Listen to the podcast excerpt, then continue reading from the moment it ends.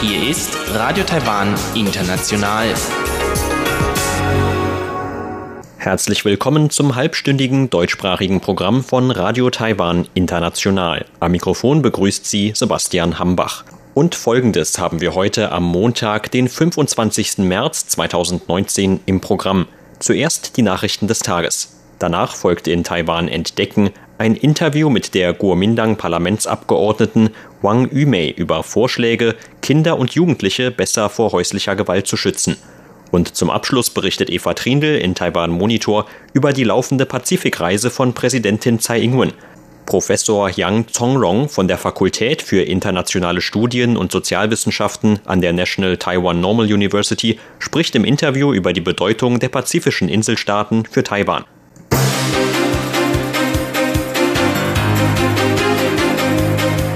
Sie hören die Tagesnachrichten von Radio Taiwan International. Der Überblick. Gesetzliche Hürden für politische Abkommen mit China.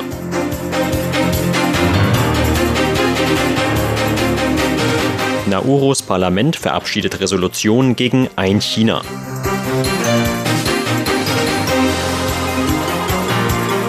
Und Präsidentin kritisiert Gauchungs Bürgermeister Han.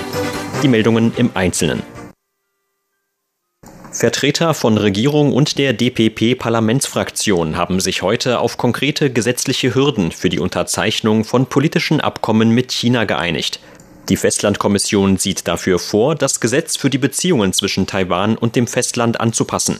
Dem heutigen Entwurf zufolge muss die Regierung mindestens 90 Tage vor Aufnahme von Verhandlungen über ein politisches Abkommen mit China das Parlament informieren. Außerdem muss die Regierung eine Überprüfung der möglichen Auswirkungen des Abkommens auf Politik und Verfassung durchführen. Ein weiterer Schritt sieht vor, dass mindestens zwei Drittel der Abgeordneten anwesend sein müssen, um über den Antrag abzustimmen. Außerdem kann die Regierung erst nach Zustimmung von zwei Dritteln der Abgeordneten mit den Verhandlungen über das Abkommen mit der chinesischen Seite beginnen. Dem Parlament werden auch nach den Verhandlungen großflächige Rechte eingeräumt. So müssen drei Viertel aller Abgeordneten anwesend sein und das Abkommen absegnen. In Kraft treten kann das Abkommen aber auch dann erst, wenn mindestens 50 Prozent der Wahlberechtigten in einem Referendum dafür stimmen. Regierungssprecherin Kolas Jotaka sagte dazu, man sieht, dass es schon im Parlament hohe Standards und Beschränkungen gibt. Und selbst wenn die Abgeordneten dem Abkommen zustimmen, muss das Volk noch in einem Referendum darüber abstimmen. Die gültigen Stimmen müssen bei über 50 Prozent der Wahlberechtigten liegen. Damit sind alle gemeint, die über 18 Jahre alt sind. Die in dem Entwurf festgelegten Hürden für ein politisches Abkommen mit China sind höher als für eine Verfassungsänderung. Als politisches Abkommen definiert ist jedes Abkommen mit potenziell hohen Auswirkungen auf Taiwans Politik und die verfassungsrechtliche Ordnung. Der Entwurf soll am Donnerstag im Parlament diskutiert werden. Die Regierung hofft eigenen Angaben nach darauf, die geplanten Gesetzesänderungen noch in der laufenden Sitzungsperiode des Parlaments in dritter Lesung zu verabschieden. Das Parlament von Nauru hat heute eine Resolution verabschiedet, die Pekings Ein-China-Prinzip und das Ein-Land-Zwei-Systeme-Modell ablehnt. Die Resolution wurde im Beisein von Präsidentin Tsai Ing-wen verabschiedet, die Nauru im Rahmen ihrer laufenden Pazifikreise besucht. Naurus Präsident Baron Divavesi Waka las die Resolution vor. Die Abgeordneten des Parlaments würden das Ein-China-Prinzip und das Ein-Land-Zwei-Systeme-Modell ablehnen. Zugleich würden sie Taiwan als eine souveräne und unabhängige Nation anerkennen. Vor der Verabschiedung der Resolution betonte Präsidentin Tsai Ing-wen in einer Rede vor Naurus Parlament die enge Freundschaft zwischen beiden Ländern.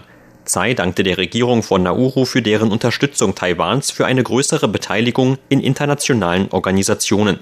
Tsai sagte, diese Ergebnisse und diese Unterstützung verstärken unsere Ansicht, dass Taiwan ein wichtiges Mitglied in der Pazifikregion ist. Taiwan und Nauru können gemeinsam Beiträge für die Entwicklung und den Wohlstand dieser Region leisten. Präsidentin Tsai Ing-wen war am Sonntag von Palau nach Nauru weitergereist. Während ihrer achttägigen Pazifikreise sind Besuche bei insgesamt drei diplomatisch verbündeten Ländern Taiwans im Pazifik geplant, der nächste geplante Stopp sind die Marshallinseln. Präsidentin Tsai Ing-wen hat Kaohsiungs Bürgermeister für dessen Besuch des Vertretungsbüros der chinesischen Zentralregierung in Hongkong kritisiert. In einem Radiointerview sagte Tsai, dass der Besuch von Han Guoyu in dem Büro unüberlegt gewesen sei und für viel Verwirrung in Taiwan gesorgt habe. Tsai sagte, das Büro sei ein Organ, das sich für die Umsetzung des Modells Ein Land, zwei Systeme einsetze. Die Taiwaner würden dieses Modell aber deutlich ablehnen. Warum ein vom Volk gewählter Bürgermeister das Büro dennoch besuche, sei für viele Bürger unverständlich, so Tsai. Vor der Wahl sagte er, dass er sich die Republik China sehr zu Herzen nehmen würde. Nun hat er die Gelegenheit, mit der anderen Seite zu sprechen und seinen Standpunkt zu verdeutlichen, dass die Republik China Taiwan ein souveränes und unabhängiges Land ist und dass die chinesische Regierung Taiwan nicht im internationalen Rahmen unterdrücken sollte. So die Präsidentin. Das Verteidigungsministerium hat heute bestätigt, dass zwei US-amerikanische Schiffe am Sonntag die Taiwanstraße durchfahren haben. Damit haben US-Schiffe zum dritten Mal in diesem Jahr die Taiwanstraße durchquert. Dem Verteidigungsministerium zufolge handelte es sich dabei um ein Kampfschiff der US-Marine und ein Schiff der US-Küstenwache. Die beiden Schiffe seien aus südwestlicher Richtung in die Taiwanstraße gefahren. Das Ministerium machte keine weiteren Angaben zur näheren Identifikation der Schiffe oder dem genauen Verlauf ihrer Reise. Das Ministerium versicherte jedoch, dass Taiwans Militär vollständig über die Situation informiert gewesen sei. Gemäß einem Bericht der Nachrichtenagentur Reuters von heute handelte es sich bei den beiden Schiffen um den Zerstörer Curtis Wilbur der US-Marine und den US-Küstwachenkutter Bertholf.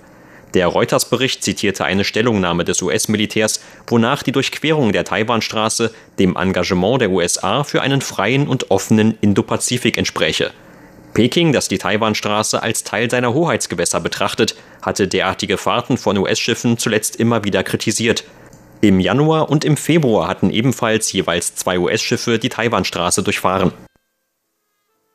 Dem Vizevorsitzenden der Festlandkommission, Chiu Trey-Jung zufolge, wird die Regierung alle notwendigen Maßnahmen ergreifen, um die Rechte von Taiwanern in Hongkong zu schützen.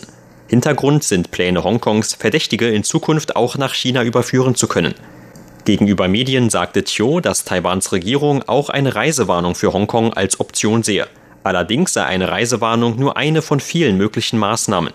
Die Regierung werde zunächst die weitere Entwicklung von konkreten Anpassungen der Gesetzeslage in Hongkong beobachten. Bisher gibt es kein Auslieferungsabkommen zwischen Taiwan und Hongkong. Deshalb konnte die Hongkonger Polizei auch nicht in einem Mordfall ermitteln, bei dem ein Hongkonger Bürger seine aus Hongkong stammende Freundin in Taiwan umgebracht haben soll. Aufgrund dieses Falls wollte die Hongkonger Regierung die eigene Gesetzeslage anpassen. Das Pan-Demokratielager in Hongkong befürchtet jedoch, dass mit einem solchen Gesetz in Zukunft auch politische Häftlinge nach China ausgeliefert werden könnten. Zur Börse. Taiwans Aktienindex hat heute mit 159 Punkten oder 1,5 Prozent deutlich im Minus geschlossen. Damit spiegelte der TAIEX die starken Kursrückgänge an der Wall Street wider, die laut Analysten mit Sorgen der Anleger um den Zustand der weltweiten Wirtschaftserholung zusammenhingen. Zum Abschluss des heutigen Handelstags lag der TAIEX auf einem Stand von 10.479 Punkten. Das Handelsvolumen belief sich auf 108 Milliarden Taiwan-Dollar oder 3,5 Milliarden US-Dollar.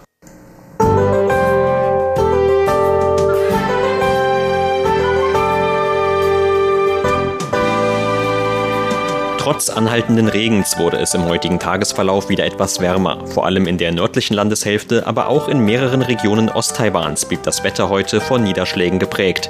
Die Temperatur-Tageshöchstwerte lagen im Norden zwischen 21 und 22 Grad Celsius, in Mitteltaiwan bei um die 25 Grad und im Süden auch bei bis zu 30 Grad.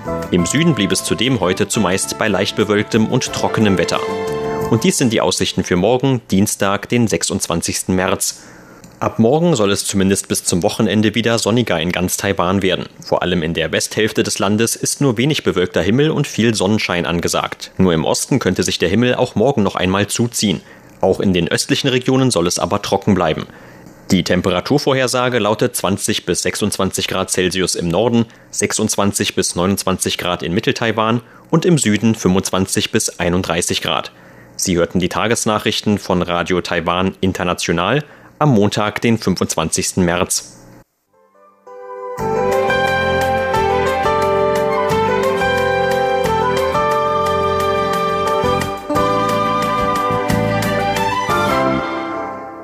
Nun folgt Taiwan Entdecken, heute ein Interview mit der Kuomintang-Parlamentsabgeordneten Wang Yume über besseren Schutz für Kinder und Jugendliche vor häuslicher Gewalt.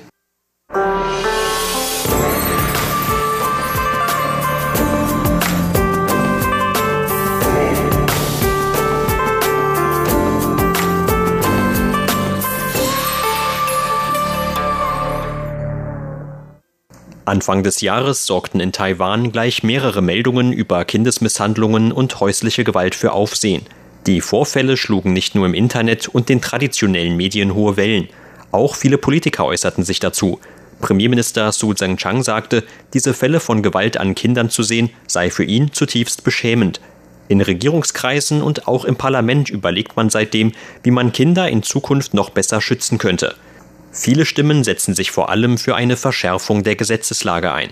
Auch die Regierung legte Mitte März einen Änderungsantrag für das Gesetz zum Schutz der Rechte von Kindern und Jugendlichen vor, in dem vor allem von höheren Strafen die Rede ist. Doch reicht allein der Gesetzesweg aus, um Fälle von Gewalt an Kindern einzudämmen? Über dieses Thema sprach kürzlich im Interview mit RTI die Parlamentsabgeordnete Wang Yumin von der oppositionellen Guomindang. Zunächst einmal ist zu klären, welche der bestehenden Gesetze überhaupt geändert werden sollten. Ein Kandidat wäre aber das Strafgesetz Nummer 286. Die Prävention von Kindesmisshandlungen kann man in zwei große Bereiche einteilen. Der erste Bereich ist die Frage, wie man die bestehenden Regierungsinstitutionen und damit das Netz der sozialen Sicherheit verbessern kann, um solche Tragödien zu verhindern. Der andere Bereich besteht in der juristischen Verfolgung derjenigen, die Kindern Schaden zugefügt haben und in der Frage, ob man hier schon genug getan hat. Was diesen zweiten Bereich angeht, muss man über das Strafgesetz Nummer 286 sprechen. Darin geht es um die Bestrafung bei Misshandlung von Kindern oder Jugendlichen in einem Alter von unter 16 Jahren.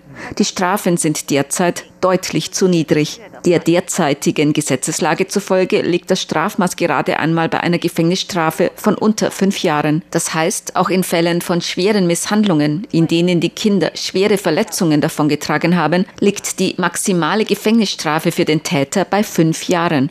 Angesichts der Verletzungen und des Schmerzes der Kinder ist diese Strafe unverhältnismäßig.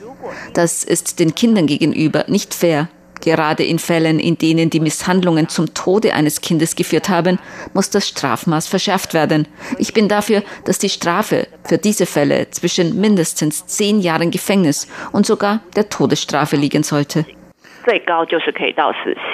Die Regierung hatte in ihren eigenen Entwürfen bisher eine lebenslange Gefängnisstrafe als Höchststrafmaß vorgesehen.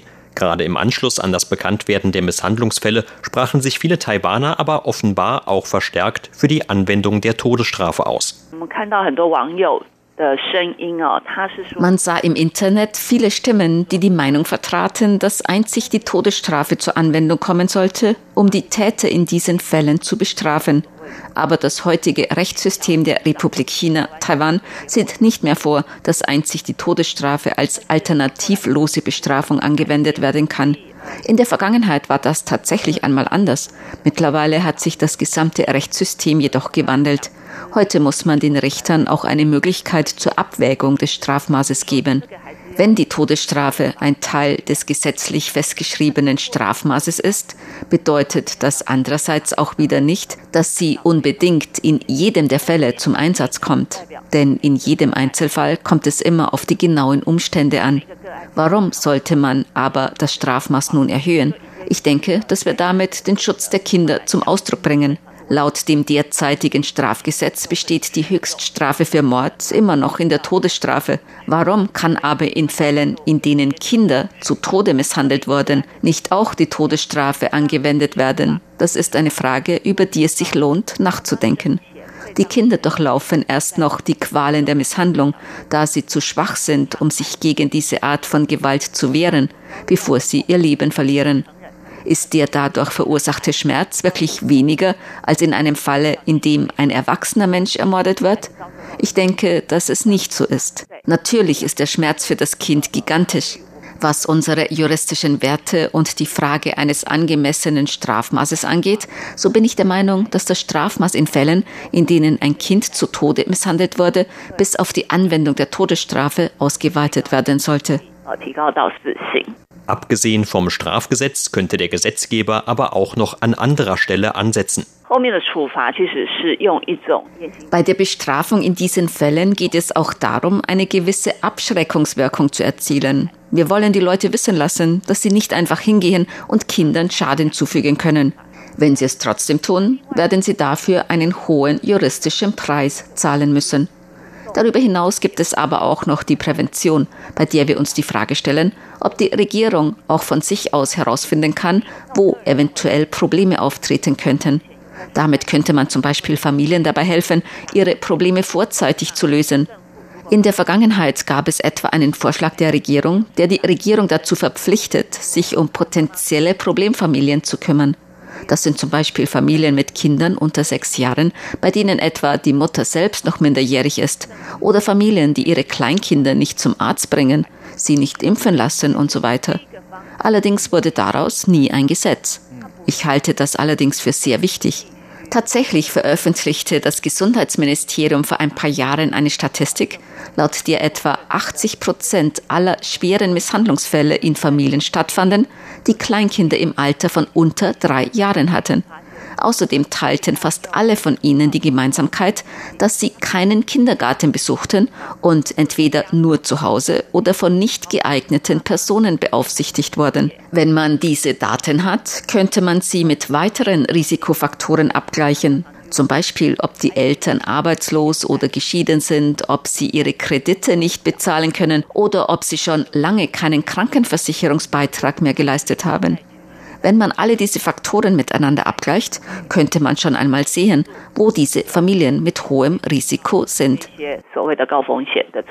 Um eine derartig umfassende Überprüfung durchzuführen, müssten zunächst die Daten von verschiedenen Regierungsbehörden zusammengelegt werden. Kritiker sehen darin aber wiederum eine Gefahr für den Datenschutz. In der heutigen Zeit ist die Anwendung von Big Data extrem wichtig. Wenn die jeweiligen Regierungsbehörden die entsprechenden Daten auswerten würden, wäre viel für die Prävention von Kindesmisshandlungen getan. Hier müsste gerade die Zentralregierung tätig werden, bei der alle Fäden zusammenlaufen. Allerdings ist die Zentralregierung der Meinung, dass eine derartige Auswertung der Daten dem Datenschutz widerspricht. Aus diesem Grund lassen sich weder die Datenbanken der Zentralregierung untereinander noch die von Zentral- und Lokalregierungen miteinander verbinden. Ich bin der Meinung, dass man diesen Widerspruch überwinden kann und dass die Zentralregierung hier nicht von vornherein Grenzen ziehen sollte. Es sollte zunächst einmal darum gehen, aktiv nach den Familien mit potenziellem Misshandlungsrisiko zu suchen, um diese Probleme vorzeitig aufzudecken. Während die Möglichkeit einer Auswertung von Big Data noch unklar ist, besteht kein Zweifel daran, dass die Sozialarbeiter auf den lokalen Ebenen viel für die Prävention von Kindesmisshandlungen getan haben. Allerdings sind diese Kräfte chronisch unterbesetzt. Wenn wir das gesamte soziale Sicherheitsnetz verstärken wollen, dann spielen die Sozialarbeiter dabei eine unterstützende Rolle. Ein verbreitetes Problem der Sozialarbeiter ist, dass sich zu wenige von ihnen um zu viele Fälle kümmern müssen. Sie können sich nicht die notwendige Zeit für jeden Fall nehmen, um ihn richtig zu bearbeiten. Plänen der Regierung zufolge sollen 3000 weitere Stellen für Sozialarbeiter geschaffen werden. Ich bin der Meinung, dass das die dringlichste Aufgabe der Regierung ist. Sozialarbeiter brauchen ein angemessenes Auskommen und ein sicheres Umfeld. Nur so können sie ihrer Arbeit des Schutzes von Kindern und Jugendlichen wirklich nachkommen. Wenn es nicht genug Sozialarbeiterstellen gibt, es dann wieder zu einem schweren Vorfall kommt und man den Sozialarbeitern Nachlässigkeit vorwirft, finde ich, ist das den Sozialarbeitern gegenüber unfair. Sie hörten ein Interview mit der Kuomintang-Parlamentsabgeordneten Wang Yumin. Vielen Dank für Ihr Interesse. Am Mikrofon war Sebastian Hambach.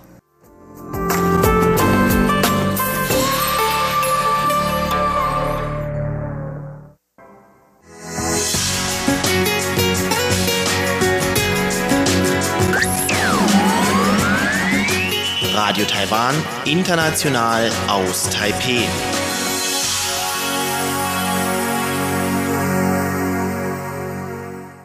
Hören Sie nun Taiwan Monitor mit Eva Trindl.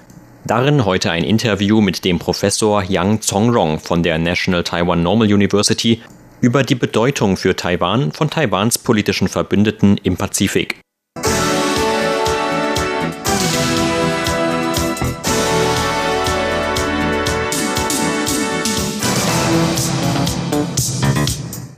Präsidentin Tsai Ing-wen befindet sich seit vergangenem Donnerstag auf einer Pazifikreise. Sie traf Donnerstagabend in Palau ein und hat dann auch Nauru besucht. Morgen wird sie auf den Marshallinseln erwartet und bei ihrem Rückflug nach Taiwan wird sie einen Zwischenstopp in Hawaii einlegen.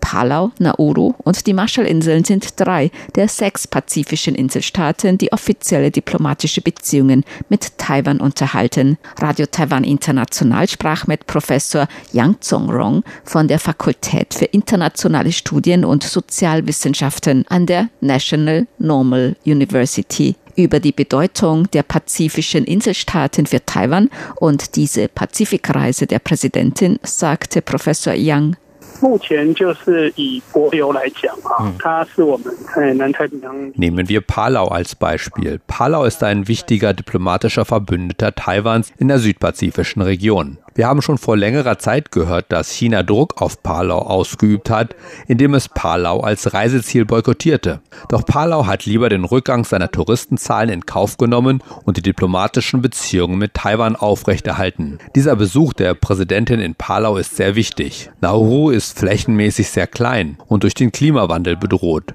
Wenn wir Nauru in dieser Hinsicht behilflich sind, können wir auch global unseren Einfluss geltend machen. Nach dem Besuch Palaus und Naurus nimmt Präsidentin Tsai Ing-wen an der ersten Koalitionskonferenz weiblicher Führungspersönlichkeiten in der Region Pazifik teil. Das ist eine sehr wichtige Konferenz in dieser Region. In der pazifischen Region gibt es ebenfalls Frauen in Führungspositionen und es besteht Interesse an Genderfragen. Diese Besuche haben ganz gezielte, konkrete Inhalte und diese Auslandsreise ist sehr wichtig. Gemäß Professor Yang kann Taiwan durch die Zusammenarbeit mit diesen Inselstaaten in unterschiedlichen Bereichen auch international mehr Anerkennung erlangen. Taiwan konzentrierte sich bei der auswärtigen Arbeit in der pazifischen Region vor allem auf die diplomatischen Beziehungen. Bisher sind nur wenige besondere Experten dort tätig oder einige Unternehmen in besonderen Bereichen, wie zum Beispiel im Fischereiwesen. Man sollte mit diesen Ländern den Austausch im Wirtschafts- und Handelsbereich und auch den privaten Austausch stärken. Man kann kleine und mittlere Betriebe dazu ermutigen, in Bereiche zu investieren, in denen konkreter Bedarf bei der Bevölkerung vor Ort besteht. Taiwan sollte Bereiche finden, in denen man für die Menschen in diesen Ländern wirklich etwas bewirken und verändern kann. Ein zweiter Punkt ist, dass die USA Taiwan bereits als Partner in ihre indopazifische Strategie mit einbezogen haben. Taiwan spielt eine Rolle in dieser Region, auch was die Konkurrenz zwischen den USA und China betrifft. Taiwan hat sechs diplomatische Verbündete in dieser Region. Wir sollten uns sehr darum bemühen, diese diplomatischen Verbündeten zu halten. Das ist sehr wichtig dafür, dass Taiwan seine Rolle in Fragen der regionalen Sicherheit in der Region geltend machen kann. Ein dritter Punkt ist, dass diese Länder zwar klein sind, aber bei globalen Fragen wie Umwelt- oder Klimawandel einen sehr wichtigen Einfluss haben. Wir sprachen vorher von Nauru. Nauru steht in Gefahr, durch die Auswirkungen des Klimawandels unter der Meeresoberfläche zu verschwinden. Die ganze Welt richtet ihre Aufmerksamkeit auf diese Entwicklung. Palau hat zum Beispiel die ersten Haischützzonen eingerichtet und auch Meeresschutzzonen. Der Präsident von Palau wurde deshalb auch zu einem Vortrag darüber in die Vereinten Nationen eingeladen. Sie sind im Bereich Umweltschutz und Klimaschutz weltweit führend. Wenn wir in diesem Bereich zusammenarbeiten, stärken wir damit auch unsere internationale Rolle. Gemäß Professor Yang haben die pazifischen Inseln und Taiwan viele Gemeinsamkeiten. So gehören auch Taiwans Ureinwohnervölker der austronesischen Kultur- und Sprachgruppe an. Doch auch in anderen Bereichen könnte Taiwan den Austausch mit den pazifischen Verbündeten ausbauen. Der Zusammenarbeit auf dem Gebiet der austronesischen Kultur zwischen Taiwan und diesen Ländern wurde auch vorher schon besondere Beachtung geschenkt. Meine persönliche Meinung ist, dass man in diesem Bereich die Beziehung mit diesen Ländern noch weiter ausbauen kann dass man zum Beispiel die südpazifischen Länder in die neue Südwärtspolitik mit einbezieht. Damit kann man den Austausch zwischen den Bevölkerungen stärken und zum Beispiel Trainingsprogramme oder Investitionen fördern. Taiwans Ureinwohnerkultur spielt dabei auch eine wichtige Rolle. Diese Inselstaaten im Pazifik entwickeln auch den internationalen Tourismus. Auch Taiwan hat seinen Tourismus entwickelt und hat auch viel Erfahrung bei der Entwicklung der Kulturwirtschaft und des Kulturtourismus. Diese Erfahrungen können wir mit unseren diplomatischen Verbündeten in der pazifischen Region teilen.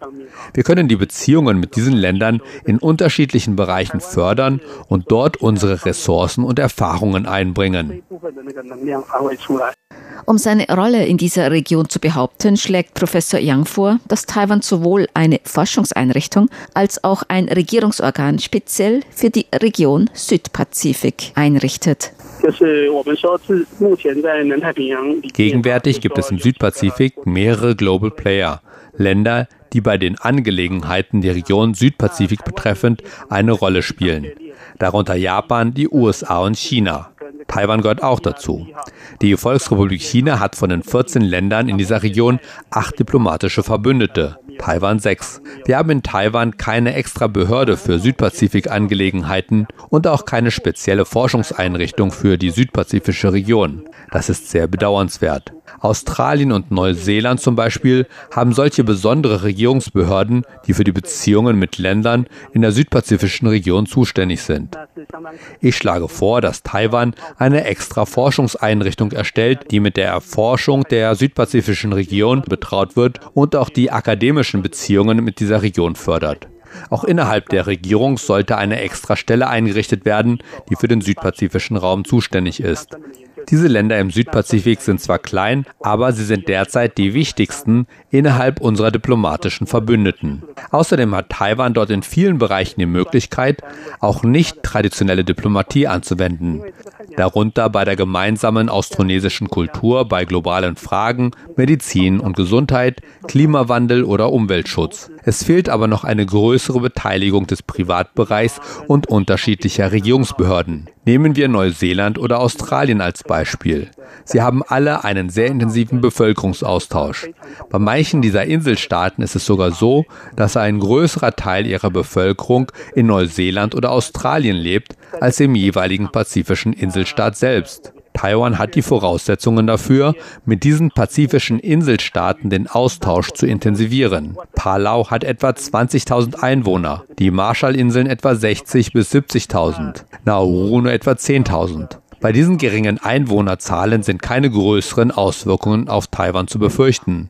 Man könnte also mit diesen Ländern noch engeren Austausch pflegen, zum Beispiel durch Visaabkommen. Diese pazifischen Inselstaaten mögen zwar klein sein, aber mit ihnen als diplomatischen Verbündeten können wir uns auch im internationalen Bereich in bestimmten Fragen einbringen und eine Rolle spielen. Man sollte diesen Bereich noch systematischer entwickeln. Bei der Konkurrenz mit China um diplomatische Verbündete kann Taiwan mit den großen Investitionen Chinas nicht mithalten. Doch auch Taiwan hat seine Stärken und Vorteile so Professor Yang Zongrong von der Fakultät für internationale Studien und Sozialwissenschaften an der National Taiwan Normal University.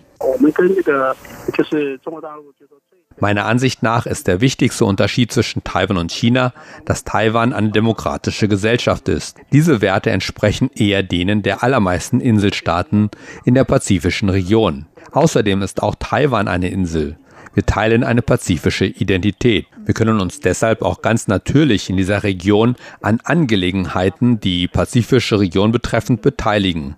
Ich denke, dass das Entwicklungspotenzial in diesem Bereich sehr groß ist.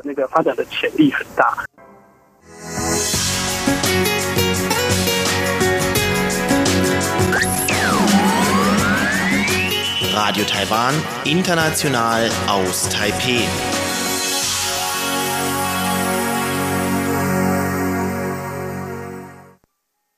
Sie hörten das halbstündige deutschsprachige Programm von Radio Taiwan International am Montag, den 25. März 2019. Unser aktuelles Radioprogramm und weitere Sendungen können Sie im Internet on demand hören unter der Adresse www.de.rti.org.tv.